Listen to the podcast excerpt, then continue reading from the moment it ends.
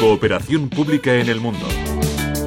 Un espacio en colaboración con la FIAP, la entidad de la cooperación española que conecta el talento público de las instituciones. El objetivo, mejorar los sistemas públicos para las personas y el planeta. El cambio climático es una realidad que afecta a todos los países del mundo, pero ¿hay algo que podamos hacer en nuestro día a día para evitar sus impactos negativos en el planeta y en quienes lo habitamos?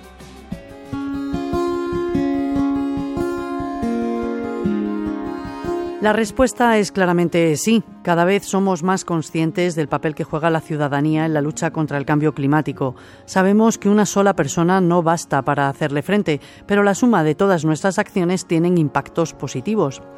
Al mismo tiempo, sabemos que nuestra acción individual necesita ser acompañada de voluntad política. De ahí la importancia de contar con políticas públicas climáticas que a la vez escuchen las voces de la propia ciudadanía.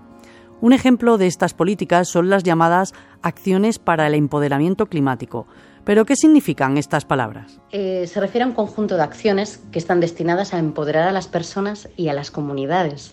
Esto sería para que éstas participaran de manera activa en la toma de decisiones, la concienciación, la educación y relativamente a todo aquello que está eh, relacionado con el cambio climático. El empoderamiento climático implica que cada individuo se convierta en un agente activo de la lucha contra el cambio climático, contribuyendo así a un futuro más sostenible y más resiliente para todos. Acabamos de escuchar a Elsa Velasco. Ella es la coordinadora del programa europeo Euroclima, que está apoyando a países de América Latina y el Caribe para llevar a cabo estas acciones. Además, Elsa nos cuenta por qué es tan importante que las políticas públicas climáticas incluyan a la ciudadanía.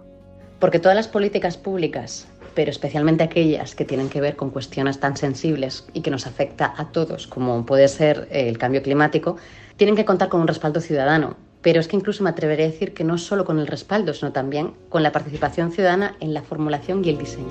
¿Y qué elementos se necesitan para lograr que la ciudadanía se empodere? Es decir, que sea consciente de su rol y pueda llevar a cabo estas acciones climáticas. Nos responde la coordinadora del proyecto comprende seis elementos fundamentales. La educación sería la formación, sensibilización social, acceso a la información, la participación ciudadana y, por supuesto, la cooperación internacional. Cuando hablamos de sensibilización, ¿a qué nos referimos? ¿Nos podrían poner un ejemplo? Escuchamos a Elsa. Eh, talleres de trabajo con niños para que puedan entender la fauna y la flora de, de sus alrededores, en los parques, campañas incluso de, reutilización y reciclaje son elementos fundamentales que son parte de nuestro día a día, que contribuyen de manera muy efectiva al cambio climático y que están a la mano de todos. Euroclima está apoyando a países de América Latina y el Caribe para diseñar estrategias nacionales que permitan llevar a cabo estas acciones de empoderamiento climático. Pero ¿cómo se está incluyendo a la ciudadanía en este proceso?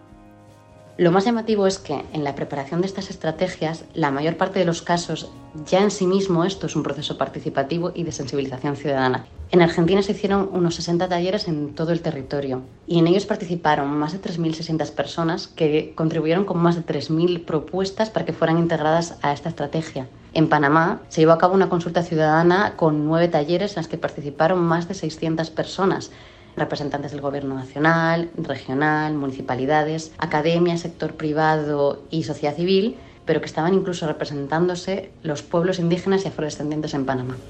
Podemos pensar que el cambio climático es algo que nos desborda y que no podemos hacer nada para frenarlo, pero Elsa ha puesto ejemplos de maneras en las que podemos contribuir a ello.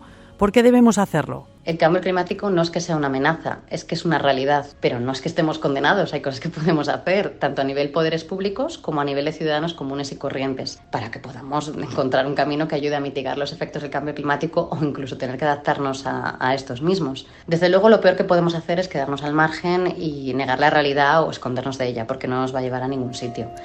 Nos despedimos por hoy recordando el papel clave de la ciudadanía en la lucha contra el cambio climático.